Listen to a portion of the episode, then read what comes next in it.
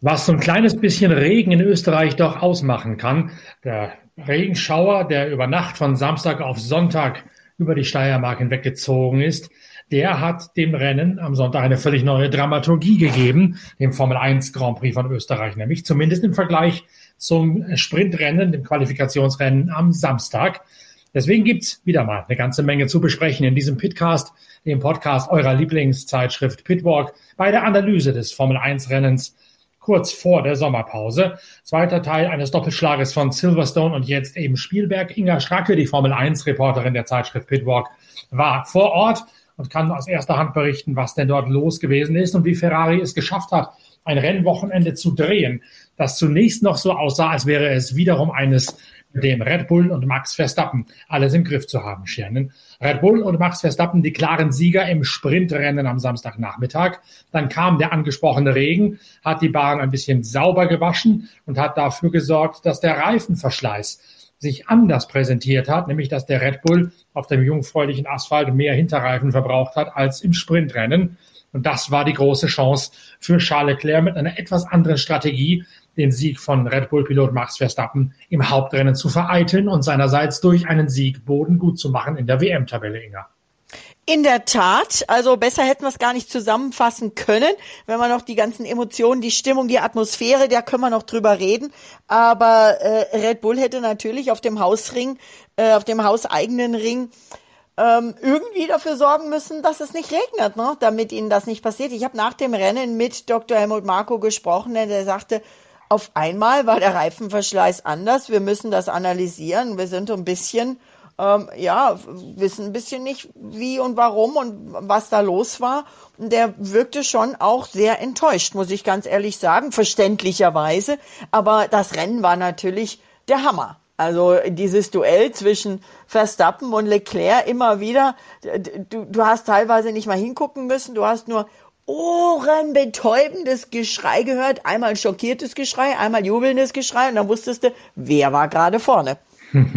Ja, das Ganze hat sich dadurch verschoben, wie gesagt, dass der Regen kam und dass Ferrari konsequent auf jene Heckflügelkonfiguration gesetzt hat, die zuletzt in Montreal am Auto von Charles Leclerc gewesen ist. Ein auf etwas weniger Abtrieb ausgelegter Heckflügel, der allerdings natürlich auch entsprechend etwas weniger Luftwiderstand mit sich bringt. Das hat zur Folge gehabt, dass der Ferrari jetzt zum ersten Mal seit langer Zeit auf den Geraden wieder exakt genauso schnell gewesen ist wie der Red Bull. Nur am Ende der langen Start- und Zielgeraden, aber wirklich nur am absoluten Ende, da hat der Ferrari noch ein bisschen Endgeschwindigkeit eingebüßt auf Max Verstappen in dessen Red Bull, was allerdings nur daran lag, wie man die Boost-Strategie beziehungsweise die Rekuperationsstrategie beim Motor bei der Power Unit eingesetzt hat. Die war ein bisschen anders programmiert als beim Honda von Max Verstappen. Ansonsten die beiden Autos auf den Geraden gleich schnell. Das hat also diese DRS-Schlacht ermöglicht, das Hin- und Hergewedel auf den Geraden ermöglicht. Und letztlich hat dann Ferrari einen Traktionsvorteil ausspielen können, den sie auch, man möge sich erinnern, so in Montreal schon gehabt haben. Auf all denjenigen Rennstrecken, wo die Hinterräder eher in die Knie gehen und wo es nicht so sehr auf eine stabile Front, sondern auf ein stabiles Heck zum Rausbeschleunigen ankommt, da scheint der Ferrari in der jetzigen Konfiguration mit dem Low Downforce Rear Wing einen Vorteil zu haben auf den Red Bull. Und das war letztlich, so sah es zumindest in der Analyse aus, das ausschlaggebende Moment, warum Leclerc es geschafft hat, die Strategie so umzusetzen, dass Max Verstappen letztlich gegen die Wand gelaufen ist. Und da muss man noch sagen, der Leclerc, der hat ja wirklich, der hat gesagt, ich hatte solche Angst, ich habe solche Angst gehabt. Nämlich, also nicht richtig Angst, sondern Angst, dass er dann doch eben das Rennen noch verlieren würde, also komplett verlieren würde, denn er hatte Probleme mit dem Gaspedal. Das ist tatsächlich, sagt er, in den langsamen Speeds zwischen 20 und 30 Prozent quasi hängen geblieben. Und er hat es geschafft, dass es bis zum Ende hält. Das ist ja auch nicht immer das ähm, so selbstverständlich bei Ferrari. Und dass er eben auch bis zum Ende vorne bleiben kann.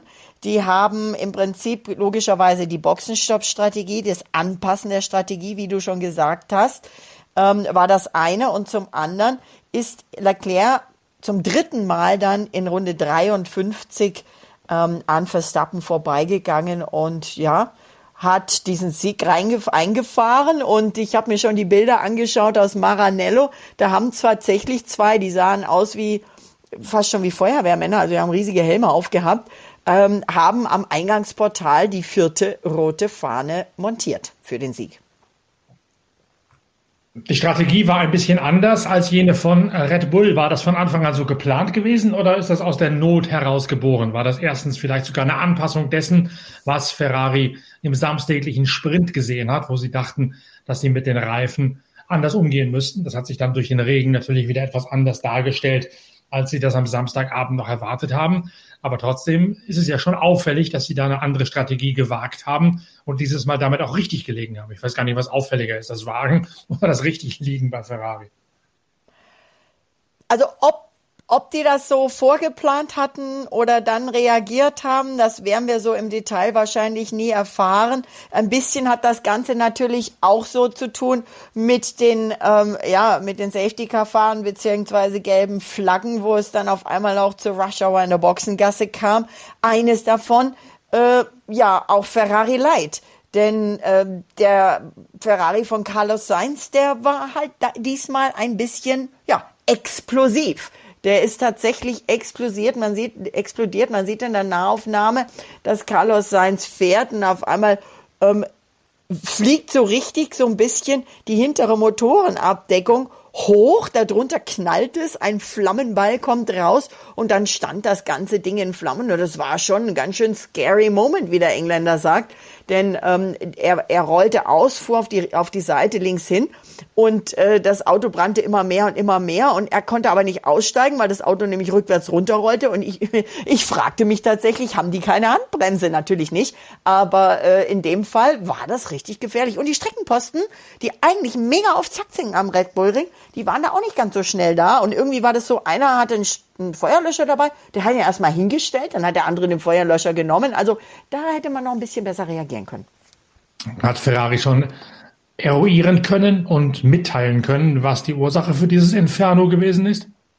Nein, wir warten noch auf die Details und äh, Benotto sagt, wir müssen das natürlich untersuchen, aber auf der anderen Seite konzentriert er sich natürlich darauf, also es war ein Motorschaden, ja, also äh, da, da, Motorschaden ist die Großüberschrift für den Ausfall äh, von Sainz äh, nach 56 von 71 Runden, aber äh, Binotto äh, konzentriert sich, glaube ich, jetzt erstmal auf das Positive. Er sagt, endlich haben wir nach einigen Rennen, in denen wir gutes Potenzial hatten, aber nicht gewinnen konnten, jetzt wieder gewinnen können. Und deswegen bin ich sehr glücklich. Und ähm, ja, der ist happy.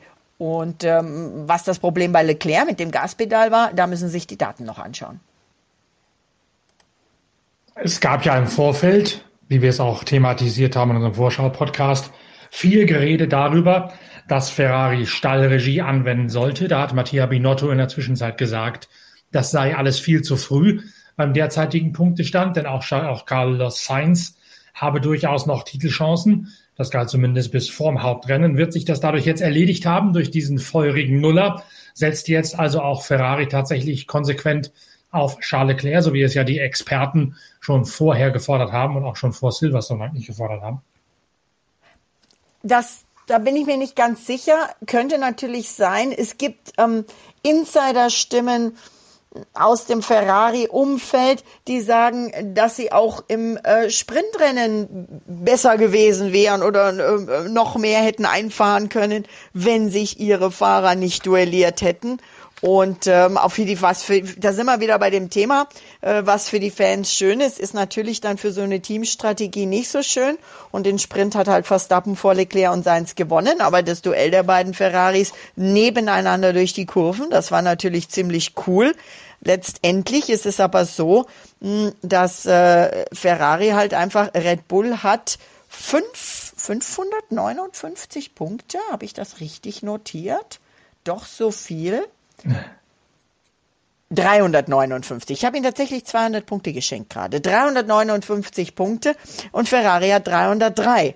Das heißt, jeder Punkt zählt für die Roten. Bei 559 wären sie natürlich ein bisschen weit weg vorneweg, die Bullen. Aber bei ähm, 303 zu 359 zählt natürlich jedes Pünktchen. Auch das zum Beispiel für die schnellste Runde. Wir hatten ja im Vorfeld auch schon gesagt oder ein bisschen darauf gespitzt, vielleicht sogar gehofft, dass Mercedes da vorne mit reinbrechen könnte, aufgrund der Streckencharakteristik, die sehr ähnlich wie jene ist von Silverstone, zumindest was Fahrhöhen und so weiter ankommt, an, angelangt. Das war nichts, vor allen Dingen deshalb, weil die Mercedes-Fahrer schon im freien Training eigentlich alles getan haben, um die Autos zu Kleinholz zu verarbeiten. Und da doch eine ziemliche Missstimmung aufkam aufgrund der Unfallhäufigkeit der Herren Hamilton und Russell. Ja, also das ähm, Missstimmung hat Toto Wolf eigentlich ganz ähm, humorvoll genommen. Er sagte tatsächlich, dass es äh, nach der Qualifikation mit den Unfällen in der Box aussah, als hätte jemand ein Lego-Auto fallen lassen. ähm, und ähm, er sagt, man hätte wirklich nicht mit den Rängen 3 und 4 im Rennen rechnen können. Und ähm, wenn ich die Statistiken alle richtig angeschaut habe, dann ist Lewis Hamilton tatsächlich derjenige, der einzige Fahrer von allen, der jedes Rennen beendet hat dieses Jahr. Also in Sachen Zuverlässigkeit scheinen die schon echt ganz gut dabei zu sein. Und auch in Sachen Reifenproblemen war es bei denen jetzt nicht so schlimm in, in Spielberg am Red Bull Ring.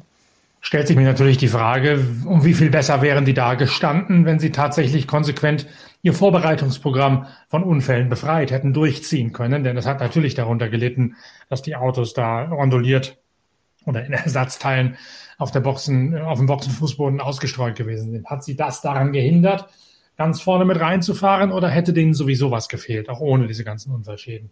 Also Toto Wolf sagt, wir machen viele Fortschritte, aber wir sind noch nicht aus eigener Kraft siegfähig. Und ich denke, das beantwortet ja deine Frage dann ganz gut.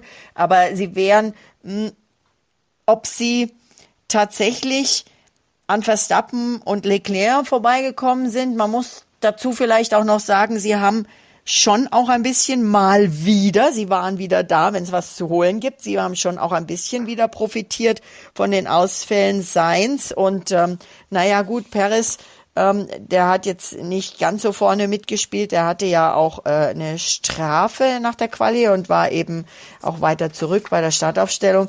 Aber sie haben schon auch profitiert einmal mehr. Aber auch das ist wichtig. Du musst da sein, wenn äh, andere ausfallen, um diese Plätze zu übernehmen. Wenn du Probleme hast, dann geht das nicht, ja. Aber was ich äh, auch finde, was Mercedes, was sowohl Lewis als auch George als auch Toto gesagt haben, dass sie ihre Mannschaft extremst gelobt haben, dass sie nach eben diesen Legostein-Gebrösel die Autos so stark wieder hingestellt haben, dass auch alles gepasst hat, dass es gut war, äh, dass Hamilton seinen 186. Podestplatz einfahren konnte und in diesem Jahr eben nach Bahrain, Kanada und Großbritannien, wo er jedes Mal Dritter war, seinen vierten in diesem Jahr. Dann müssen wir ein unangenehmes Thema streifen, nämlich das Fehlverhalten der Fans, das viel Wellen geschlagen hat. Es gibt, und ich zitiere jetzt mal die Rufe oder die, die Sprechchöre, die von den Tribünen geschollen sind. Das ist wohlgemerkt nicht meine Ausdrucksweise, sondern als irgendwelche jungen Frauen an einer maßgeblich von Niederländern besetzten Tribüne vorbeigelaufen sind, haben die Fans auf dieser Tribüne runtergesungen, da muss ein Pimmel rein. Äh. Was damit gemeint ist, wie gesagt, das war ausdrücklich nicht meine Meinung und ist auch nicht meine Ausdrucksweise. Aber das war offensichtlich einer von vielen, vielen Vorfällen an diesem Wochenende, der negativ aufgefallen ist und der letztlich dafür gesorgt hat, dass sich die solchermaßen geschmähten jungen Frauen auch dann beschwert haben an höherer Stelle und was dann auch die FIA, den Motor, äh, den, den Automobilweltverband, dazu veranlasst hat, offiziell zu sagen, so etwas dulden wir nicht. Ja, Toto Wolf war noch ein bisschen deutlicher und das kann ich voll unterstreichen, was er gesagt hat. Er sagt, solche Fans wollen wir nicht. Äh, verpisst euch, geht nach Hause. Ähm, es gibt sogar jetzt inzwischen schon von den Fahrern äh, die Forderung, dass solche Fans vielleicht einfach, im Fußball gibt's ähnliche, aber nicht wegen sowas, ähm, dass solche Fans für äh, for Lifetime sogar, also äh, einfach von den Rennstrecken verbannt und nicht mehr zugelassen werden sollen. Wie man das regeln will und kann, das weiß ich nicht äh, bei diesen Massen von Menschen, die bei so einem Formel-1-Rennen rund um die Strecke da sind. Aber das geht einfach nicht. Und es ist auch echt, also das Gesamtverhalten, äh, es war eine wahnsinns tolle Atmosphäre.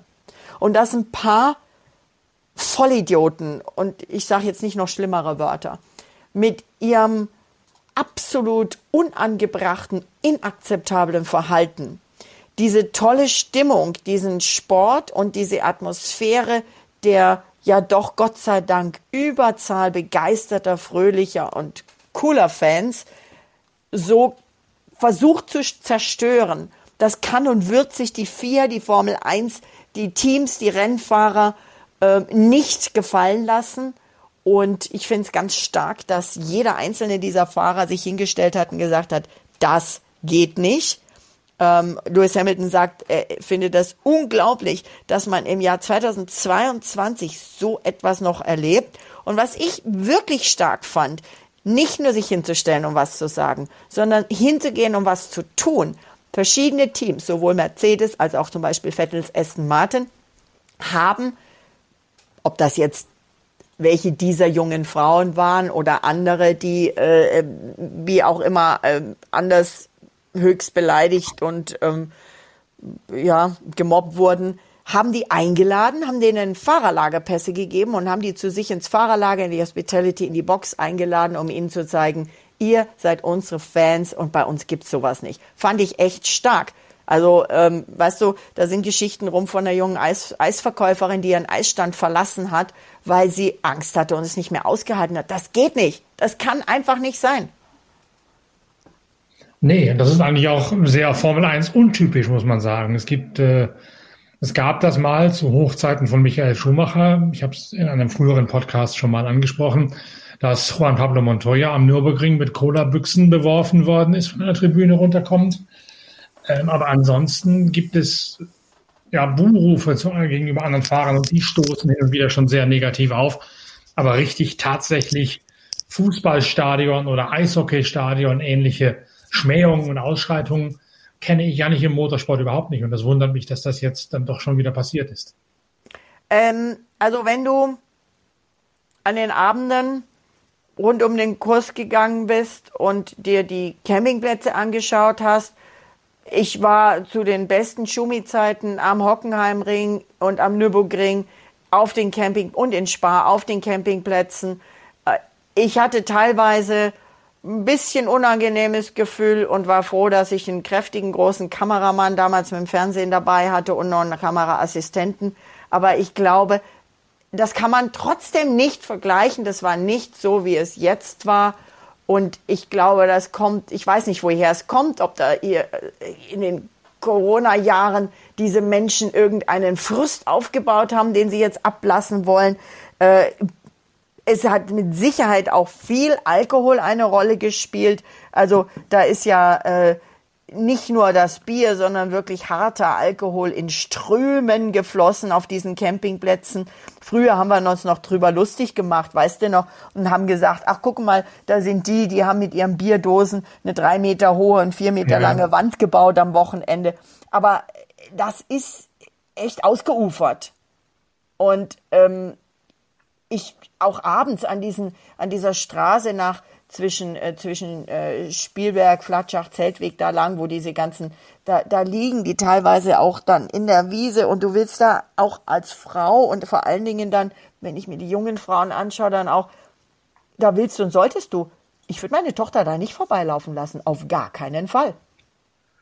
Eine Theorie, die ich dazu aus England gehört habe von einem Kollegen, der sich auch ein bisschen mit sowas beschäftigt, sagt, es ist halt immer dann extrem mit diesen Fan-Exzessen, wenn es nicht nur ein reines Motorsportpublikum ist, sondern wenn irgendein neuer Volksheld oder ein Volksheld, so wie jetzt Max Verstappen, dafür sorgt, dass auch Zuschauer, die sich nicht nur für Motorsport interessieren, sondern die sich für allgemeine Sporthelden, Sportidole, egal aus welcher Disziplin, interessieren und begeistern und fanatisieren. Wenn die dann dazukommen, dann beginnt sowas auszuarten. Das sei, wie gesagt, bei Schumacher so gewesen. Das sei bei Lewis Hamilton in England phasenweise so gewesen. Und jetzt sei es halt bei Max Verstappen wieder der Fall. Also wenn quasi das reine Motorsport, die reine Motorsport-Klientel verlassen wird zugunsten der patriotischen äh, Begeisterung. Patriotische Begeisterung patriotische Begeisterung ist ja an sich nichts Schlimmes. Selbst Red Bull hat hier ein Statement veröffentlicht auf all ihren Plattformen, dass sie sagen, also das ist absolut unakzeptabel, inakzeptabel und wir hoffen, dass die Securities und auch die Autoritäten ähm, damit schnellstmöglich sich beschäftigen. Um, there is no place for it in racing or society as a whole. Also die äh, verurteilen das ganz, ganz stark. Und auf der anderen Seite stellen sich natürlich jetzt Teams und Fahrer und alle hin und sagen, Inclusion und ähm, Diversity und Safe Space for Fans ist das Wichtigste. Vielleicht wird sich da jetzt auch in Zukunft an den Rennstrecken in puncto Sicherheit was tun. Ähm, es wurde jetzt nicht mehr viel kontrolliert. In, wenn du denkst, in Abu Dhabi zum Beispiel oder auch Bahrain, da musste jeder seine Tasche hinlegen, der an die Rennstrecke kam. Da wurde alles kontrolliert und angeschaut. Es war ja auch das andere. Es sah schon cool aus in den Hügeln da oben, Schönberghof da oben, ähm, rund um die Strecke, um diesen riesengroßen Bullen, der da oben steht. Bengalische Feuer in Orange, die Wolken zogen weg vor dem Start. Aber dass dann unser lieber Kollege Walter Zipser, der den Streckenkommentar gemacht hat am Ring, auch nach dem Start mehrfach eindringlich ermahnen musste, dass sobald die, wenn die Autos da auf der Strecke da hochfahren, dass diese bengalischen Feuer, diese Rauchwolken aufhören müssen, weil es gefährlich ist. Auch das kann eigentlich nicht sein. Nee, und diese bengalischen Feuer sind ja auch wieder eine, eine Unart, die relativ neu noch ist im Motorsport. Ja, im Gibt's Fußball ist es verboten. Rennen Nürburgring überhaupt nicht. Im Fußball ist es verboten. Ja. Es sieht natürlich diese, diese, diese Bilder sind gigantisch, wenn du das siehst. Dieses, dieses Heer von Fans, dieser große Bulle und dann dieser orangefarbene Nebel, der da durchzieht. Wow, ja. Auch die, ähm, die Flugshow vor dem Rennen mit den Red Bull eigenen äh, Flugzeugen, die ja auch so ein bisschen Rauchwolken da abgelassen haben. Das produziert schöne Bilder, sorgt für Wahnsinnsstimmung. Aber äh, spätestens, spätestens, wenn die Jungs auf die Startaufstellung fahren, muss auch das aufhören. Und da müssen die Fans einfach zivilisiert und, und, und sein und müssen das respektieren. Aber eben, wie gesagt, Fans untereinander. Du, du sprichst es an, wenn der reine Race-Fan ähm, da nicht, nicht so die Überhand hat. Vielleicht wäre das hier auch eine Möglichkeit. Wir haben ja enorm viele neue Fans in allen Herrenländern dazu gewonnen. Jetzt vielleicht nicht in den Niederlanden und vielleicht nicht diese Orange Army, die ja Überhand hatte in Spielberg am Red Bull Ring, sondern auch bei anderen Rennstrecken. Fans, die keine gewachsenen Race-Fans sind, sondern die eben Netflix gucken und das cool finden und denken, die Formel 1 ist hier eine äh, ne, ne, ja, eine coole Serie, wo, wo sich Mädels in die Piloten verknallen, weil sie Netflix gucken. Vielleicht kann man Netflix diese Aufgabe ein bisschen mitgeben, die Fans eben auch so ein bisschen, ja, ihnen beizubringen, die, die jetzt neu dadurch dazukommen, dass sowas nicht geht. Was sagt Max Verstappen dazu? Denn zumindest dem Vernehmen nach sind das ja alles Orange Army Fans gewesen, die sich da daneben benommen haben, also Fans von Max Verstappen aus den Niederlanden, auf die ja auch ein Verstappen theoretisch mal mäßigend einwirken könnte. Er hat sich meiner Meinung nach ein bisschen zurückgehalten. Klar, der, ähm, der weiß, dass das vorwiegend seine Fans sind. Auf der anderen Seite will er sich und kann er sich ja auch nicht den Schuh anziehen, jetzt eher der Schuldige zu sein, weil das jetzt eben seine Fans sind. Das hätte man damals auch bei Schumi nicht gemacht und sagt, hier, das sind jetzt deine Fans, hier sagt dem mal, die sollen, sollen äh, Stille halten. Ich erinnere mich auch am Hockenheimring, weil du sagst, bengalisch Feuer gab's nicht. Ich erinnere mich, in den besten Schumi-Zeiten, Hockenheimring, waren rote Rauchwolken rundum auf den Tribünen. Das gab's schon auch da, war, hieß vielleicht anders oder war was anderes, aber war schon auch. Also Verstappen sagt mehr oder weniger, ähm, Lewis sagt, er gibt, sagt am meisten, da hat eine ganze Seite kaum gereicht und Verstappen sagt eigentlich nur, ja, das sollte nicht passieren. Ähm, ich habe ein bisschen was gelesen, das ist sehr schockierend, das ist natürlich nicht okay, aber ich müsste eigentlich hierzu gar nichts sagen müssen. Es sollte ein grundsätzliches Verständnis sein, dass so etwas nicht versteht und ein normaler, a normal human being, sagt er, äh, sollte äh, sowas nicht tun. Da hätte er gerade er, auf den die ja doch eher hören, sich vielleicht noch ein bisschen drastischer äußern können. Vielleicht tut er das auch noch. Das Gefühl habe ich auch, dass da durchaus mehr kommen sollte von ihm, denn das ist ja auch mit einer Rolle, die diese Formel-1-Fahrer wie jeder andere Sportler auch einnehmen sollte, zumindest Vorbildfunktion für diejenigen äh, zu sein, die sich tatsächlich mit ihm identifizieren und ihnen die Daumen drücken. Das ist ja nochmal eine andere Situation, als wenn man sagt, Max Verstappen versucht, jetzt einen Lewis Hamilton-Fan zu bekehren oder versucht irgendwie äh, das Thema Integration von Farbigen oder das Thema von Schwulen, Lesben und Transsexuellen voranzutreiben. Mir geht es ja tatsächlich darum, dass die Leute, die sich für ihn begeistern, die wegen ihm an die Rennstrecke kommen, dann da letztlich ganz konkret aus dem Anlass, wegen ihm zu kommen, sich daneben benehmen. Und da, glaube ich, steht er schon Stück weit in der Pflicht, sich da auch mit einzubringen. Ja, das Interessante ist jetzt zum Beispiel diese zwei Mädels, also die sind jetzt stellvertretend hierfür, die Aston Martin eingeladen hat, die dann auch eben Sebastian Vettel im, im Motorhome in der Hospitality treffen durften und Fotos mit ihm gemacht haben. Aston Martin hat ja dazu auch was gepostet. Ähm, das sind ähm, Molly hieß die eine, glaube ich, Molly und Julia, genau. Ähm, und die eine ist tatsächlich, steht im knallorangefarbenen ähm, Shirt da. Also die ist auch noch Verstappen-Fan, ja. Das heißt, die, das ging hier nicht mal gegen Fans von anderen Fahrern. Also es ist also einfach, ja, aber ich glaube, ganz ehrlich, wir könnten hier stundenlang darüber diskutieren und jeden, den wir aus der Formel 1 mit dazu nehmen oder auch aus dem Umfeld, würde uns wahrscheinlich oder ziemlich sicher zustimmen. Ich denke, es muss was geschehen und es wird was geschehen und ich bin mir ganz sicher, dass die Formel 1, dass die FIA, dass die Rennstrecken daraufhin reagieren werden. Vor allen Dingen, weil jetzt eben die Teams und die Fahrer sich so stark hingestellt haben und was gesagt haben. Und dann hoffen wir einfach, dass das nicht mehr passiert. Wir können da viel zu sagen. Ich werfe nur noch einmal in die Runde, auch für die Podcast-Hörer draußen. Ich verstehe sowas nicht. Ich verstehe sowas aber auch schon nicht, wenn ich selten genug mal ins Fußballstadion oder ins Eishockeystadion gehe. Äh, dann möchte ich, stelle ich mir das in meiner Welt so vor zu sagen, ich gehe da jetzt hin, um meinen Spaß zu haben. Um meinetwegen viel zu trinken, um meine Mannschaft anzufeuern. Ich hoffe, dass meine Mannschaft gewinnt. Alles in Ordnung. Aber ich, es gibt ja tatsächlich, wenn man sich das mal anguckt, auf den Tribünen im Fußball und auch, ich habe das bei den Eisbären Berlin mal tatsächlich erlebt, auf der Tribüne da Leute, die ja schon mit einer, auf gut Deutsch gesagt, Mistlaune dahingehen und ihre Aggressionen schon ausleben, bevor der erste Puck geschossen oder der erste Ball getreten worden ist. Also da ist noch nicht absehbar, ob die Eisbären gewinnen oder ob Werder Bremen verliert oder was auch immer. Die kommen ja schon mit einer Grundaggression da rein, dass man sagen kann, der ganze Gedanke, den ich ja hätte, nämlich mir einen schönen Nachmittag, einen schönen Abend zu machen, einen spaßigen, der ist bei denen überhaupt nicht gegeben, sondern der ist von Anfang an schon im genauen Gegenteil. Da geht es um Aggressionen ausleben, die man offensichtlich irgendwo sonst aufgebaut hat, aber zu Hause nicht ausleben kann oder im Beruf nicht ausleben kann. Und dieses, diese Klientel scheint jetzt auch den Weg in die Formel 1 gefunden zu haben. Im Kiel, was dann nochmal, wie ich es gerade gesagt habe, der allgemeinen Begeisterung, nicht nur der reinen Motorsportbegeisterung, sondern der reinen patriotischen oder Heldenverehrung für einen aus dem Land, einen, einen Volkshelden sozusagen. Wobei man, man natürlich nicht, die ich so nicht nachvollziehen kann. Wobei man natürlich nicht grundsätzlich sagen kann, dass alle, die jetzt da äh, sowas getan haben an diesem Wochenende, tatsächlich aus den Niederlanden kommen. Also ich glaube, das, das kann man so pauschalisiert nicht sagen, weil, nur weil es halt die meisten daher kamen oder zumindest orange angezogen waren.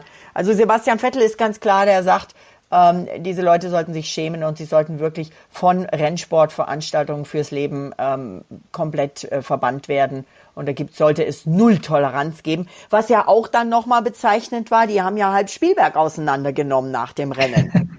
also ähm, äh, ob das jetzt Frust war, weil eben Leclerc gewonnen hat oder was auch immer das für ein Grund war. Es gibt ja sogar Bilder in den sozialen Medien, wo ähm, die Fans die und die brüsten sich damit auch noch. Die haben DAS-Boards mitgeklaut auf der Rennstrecke, die haben Bremspunktboards geklaut, die haben Sponsoren, Sponsorenboards geklaut, aber nicht nur in Spielberg, auch in Silverstone ähm, postete ein, ein, jemand, ja, hier ist ähm, ein, ein, junger Gast, ist nach dem Rennen mit dem MSC, das ist ja diese, diese neue Kreuzfahrtpartner äh, mhm, ja. äh, von der Formel 1, mit einem riesengroßen, zwei Meter mal ein Meter großen MS oder noch größer MSC-Board aufgetaucht in unserer Lounge. Das hat er einfach von der Strecke mitgenommen, also auch in Silverstone. Aber in Spielberg war es halt wirklich, das ist so ausgeufert. Ich weiß gar nicht, ob der, ob der Berg noch steht. Vielleicht haben sie auch versucht, diesen riesen Bullen da, diesen, diesen Metallbullen noch mitzunehmen. Die sind tatsächlich, als ich weggefahren bin in der Rennstrecke, haben die Straßenschilder mitgenommen, mitgeschleift. Das, äh, wer macht das und was macht, warum machen die das und was machen die damit? Was soll der Käse? Also ja, Käse ja, ist noch nett gesagt. Sagen. Ich kann es halt verstehen, wenn man sagt, man nimmt sich ein Rennreifen mit. Oder man nimmt sich einen Frontflügel, der abgestreift ist, der an der Strecke liegt. Den nimmt man sich mit. Aber warum ich jetzt ein Werbeschild einer Kreuzfahrtgesellschaft oder ein Straßenschild auf dem AK-13 von Spielberg mitnehme, das weiß ich auch nicht. Also beim besten Willen nicht. Keine Ahnung. Ja, aber auch ein Frontflügel darf es natürlich nicht einfach mitnehmen. Ne? Also nee, aber da kann ich verstehen. Sagen so, das ein, ist ein, ein, ja, das ist ein Souvenir. Du, ich weiß, wie, wie du das meinst. Also ein ähm, der, ein Kollege von mir, der Ben Hunt, den kennst du auch, der hat tatsächlich ja. bei Twitter so einen Aufruf gepostet und äh, gesagt, ähm, wer hat was für ähm, Souvenirs mitgenommen, äh, komische Souvenirs von irgendwelchen Rennstrecken und dann posten Leute so nette Sachen und das muss ich gestehen, habe ich auch mal. Ich bin ja früher oder ab und zu jetzt ist nicht mehr so gut erlaubt, aber früher konnte man die Strecke ja auch wirklich noch abjocken, zum Beispiel am, am Mittwoch oder am Donnerstagabend. Und wenn dann, wenn dann so, so, so Reifenkrümel, weißt du, die Marbles, die hm, berühmten, ja, ja. da habe ich die mal aufgehoben, um mir das anzuschauen, was das für ein, wie, wie sich das anfühlt oder so. Da habe ich sogar was mit, mit daheim genommen. Aber das ist kleiner als ein Radiergummi. Ja, äh, das ist ein Souvenir. Ähm, ein, ein, ein Straßenschild im Ort, an dem das Rennen stattfindet, abzumontieren, zu verbiegen und mitzunehmen, das ist kein Souvenir, Leute. Lasst es. Nee, da musst du erstmal drauf kommen. Also tatsächlich, äh, tja. Du hast gesagt, Sebastian Vettel verdammt das Ganze. Ansonsten hat Sebastian Vettel sich an diesem Wochenende an, an den österreichischen Walzer geklammert. An was hat er sich geklammert? An den österreichischen Walzer, an den Wiener Walzer genauer gesagt, wie der sich gedreht hat. Ich habe nicht gezählt. Weißt du es? Hast du gezählt? Nein, ich habe noch nicht gezählt, aber es war jedenfalls deutlich zu viel, auch für seinen Geschmack. Ja, ja, der war auch war nicht wirklich happy. Ich habe ihn dann nach dem Rennen auch noch zu seiner Halbzeitbilanz gefragt, sagt er, na ja, man kann schon ein bisschen was Positives mitnehmen. Wir, wir können uns auf jeden Fall in der zweiten Halbzeit verbessern, aber er, er, er hatte auch äh, nach dem Startgetümmel wohl ein Trümmerteil abbekommen im Rennen und ähm, hatte da wohl einen Schaden am, am Auto, hat sich vorgekämpft, wurde wieder angefahren und ähm, hat auch ähm, zum Beispiel Pierre Gasly, der ja auch eine Strafe dafür bekommen hat, äh, als er Vettel abgeräumt hat, hat Vettel auch gefunkt. Ähm, ich hatte die Nase vorn, der muss mir doch Raum geben. Was stimmt mit denen nicht? Ja, ähm, also er war da nicht nicht wirklich schuld, hat aber dann noch eine fünf Sekunden Strafe gekriegt, weil er die Pistengrenzen erneut übertreten hat. Bei diesen Speed, bei den Track Limits war die war die Rennleitung diesmal ganz ganz streng und ähm, ja, also Vettel war, war nicht happy, aber er sagt, es kann ja besser werden. Ja, Vettel war nicht happy. Vettel ist ja auch schon wutentbrannt aus einer Fahrerbesprechung herausgestürmt, jo. hat dafür eine ordentliche Strafe aufgebrummt bekommen. Was hat ihn da so über die Rampe gebracht? Um was es genau geht, äh, spricht er nicht, sprechen die Fahrer nicht, da wird nichts gesagt, aber äh, 25.000 Euro Strafe er musste sich bei Rennleiter Nils Wittlich, Wittig für sein Verhalten entschuldigen ähm, und äh, sagt, ähm, die Rennleitung haben gesagt, ein Pilot hat Vorbildfunktion und kann nicht einfach aus einem Meeting rausstapfen. Und ähm, Vettel war extremst frustriert mit der Sitzung und ist gegangen. Das Gegenteil der Fall bei Mick Schumacher, der wieder in die Punkte gefahren ist und wieder einen prima Eindruck hinterlassen hat. Absolut. Gratuliere und den Titel Fahrer des Rennens, den Mick gewonnen hat. Das ist ja eine Fanabstimmung, ja. Den hat er wirklich verdient und das ist äh, vielleicht sogar noch, naja, den, den Titel zu gewinnen ist ein Riesenlob von, von Fans und Presse und allen, die da mitmachen. Ähm, die Punkte zu gewinnen ist äh, eine Bestätigung und natürlich was, was auf dem Konto bleibt. Und äh, ich, es hat viel Lob für den Mick gegeben. Ich habe auch nach dem Rennen mit Günter Steiner gesprochen und Günter Steiner sagte, boah, das ist das beste Rennergebnis für uns seit zwei, nein, drei, nein, sogar vier Jahren und ich bin so happy. Also da auch, auch das, was, ähm, haben wir ja schon mal drüber geredet, was da an Zwist im Team irgendwie herbeigeschrieben wurde, ist nicht. Und Steiner ist happy und ähm, freut sich und Mick hat gestrahlt, der ganze Mick hat gestrahlt und das hat er so verdient. Ich hätte ihm ja den Punkt auch im Sprintrennen noch gewünscht, den hätte er auch holen können. Aber da hat er noch ganz verzweifelt gefunken, sagt, bitte sag doch dem ähm, Kevin, dass er so vor mir bleibt, dass ich in seinem DRS bleiben kann. Aber er konnte an Kevin leider nicht dranbleiben und ohne DRS konnte er sich halt nicht verteidigen und ist dann eben auf Platz 9, was ja im normalen, oh Entschuldigung, Platz, doch, Platz 9 ins Rennen gekommen beim Sprint und beim normalen Rennen wären das Punkte, aber beim Sprint gibt es ja nur Punkte bis zum achten Platz. Und das war Hamilton dann, der an ihm vorbeiging. Jetzt haben wir eine kurze Pause. Als nächstes geht es weiter in Frankreich und dann kommt der längere Sommerferien dazwischen. Was gibt es von Frankreich zu erwarten? Gibt es überhaupt schon was zu erwarten oder ist es noch zu früh, um irgendwas hochzurechnen, nach dem, was wir an der Spitze gesehen haben? Ja, ich habe Dr. Marco gefragt, wie es denn ausschaut für Red Bull in Frankreich. Das sei doch ein Kurs, der ihnen eigentlich liegen müsste. Und der sagt, oh, was uns liegt und was nicht, das hat sich dieses Jahr gezeigt. Da können wir gar nichts drauf geben. Wir hoffen, dass es uns liegt. Wir hoffen, dass wir weitermachen können. Aber jetzt hat ja auch am, auf der Hausstrecke Leclerc gewonnen. Und ähm, im Vorbeigehen hat äh, ihm jemand anders äh, so gesagt, Mensch, ja, hat diesmal nicht geklappt. Dann hat er gegrinst, sagt, wir tun doch alles, um die WM spannend zu halten. So schaut's aus. Das heißt, wir warten mit unseren Hochrechnungen für den Frankreich Grand Prix, bis Le Castellet ein bisschen näher rückt und beschäftigen uns dann am Freitag oder am Donnerstag vor Le Castellet wieder mit der nächsten Ausgabe der Formel 1 vor deren Sommerferien. Danke, dass du dabei gewesen bist, Inga. Danke, dass du für uns in Spielberg gewesen bist und recherchiert hast, auch die unangenehmen Fragen mit zudringlichen und impertinenten Fans und der Sache nachgegangen bist.